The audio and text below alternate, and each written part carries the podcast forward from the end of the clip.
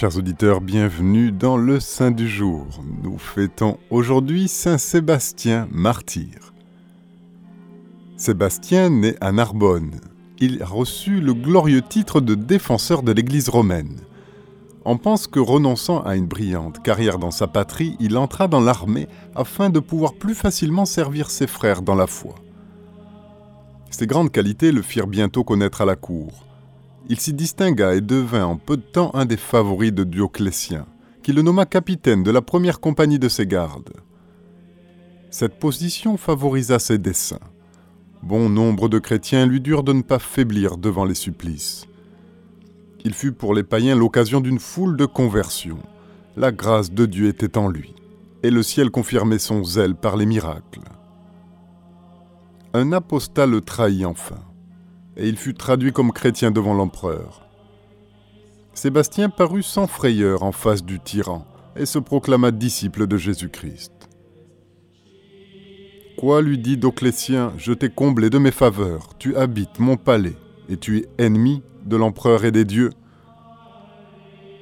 J'ai toujours invoqué Jésus-Christ pour votre salut et la, et la conversion de l'Empire, reprit Sébastien, et j'ai toujours adoré le Dieu du ciel l'empereur écumant de rage le livra à une troupe d'archers pour être percé de flèches. Tout couvert de blessures, on le laissa pour mort, baignant dans son sang. Mais recueilli par une dame chrétienne, il fut bientôt providentiellement guéri.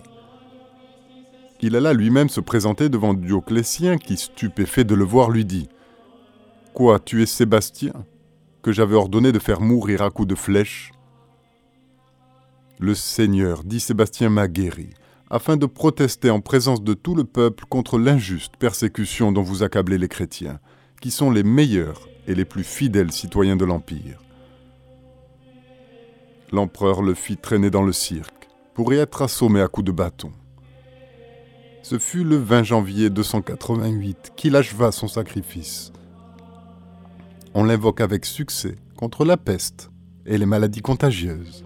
Nous fêtons aussi Sainte Maria Cristina dell'Immaculata Concessione, religieuse et fondatrice des Sœurs victimes expiatrices de Jésus-Sacrement. Marie-Christine, dans le siècle Adélaïde Brando, naît à Naples le 1er mai 1856 de Giovanni Giuseppe et de Maria Concetta Marazzo, qui meurt quelques jours après l'accouchement. Elle manifesta très tôt une inclination à la prière et à la chasteté et en 1876 entra chez les sœurs sacramentines sous le nom de sœur Maria Christina de l'Immaculée Conception. En 1878, elle fonda la congrégation des sœurs victimes expiatrices de Jésus-Sacrement, qui connut une croissance rapide malgré les difficultés et la santé fragile de la fondatrice.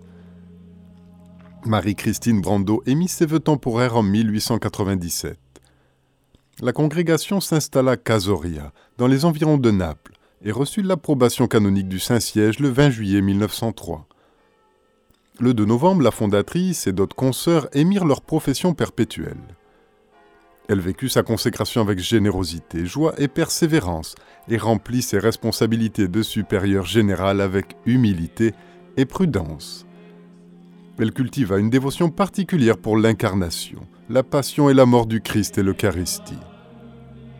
Pour se rapprocher davantage par le corps et l'esprit du tabernacle, elle se fit faire une cellule contiguë à l'église qu'elle avait fait construire à Casoria. Le but principal de l'œuvre est la réparation des outrages que reçut le Sacré-Cœur de Jésus dans le Saint-Sacrement.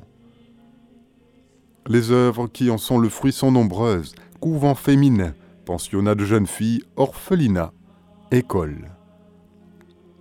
L'amour de Dieu et l'amour pour son prochain que Marie-Christine définissait comme les deux branches qui partent d'un même tronc sont les deux orientations sur lesquelles se fonde le charisme que Mère Brando a transmis aux sœurs victimes, expiatrices. Elle meurt le 20 janvier 1906.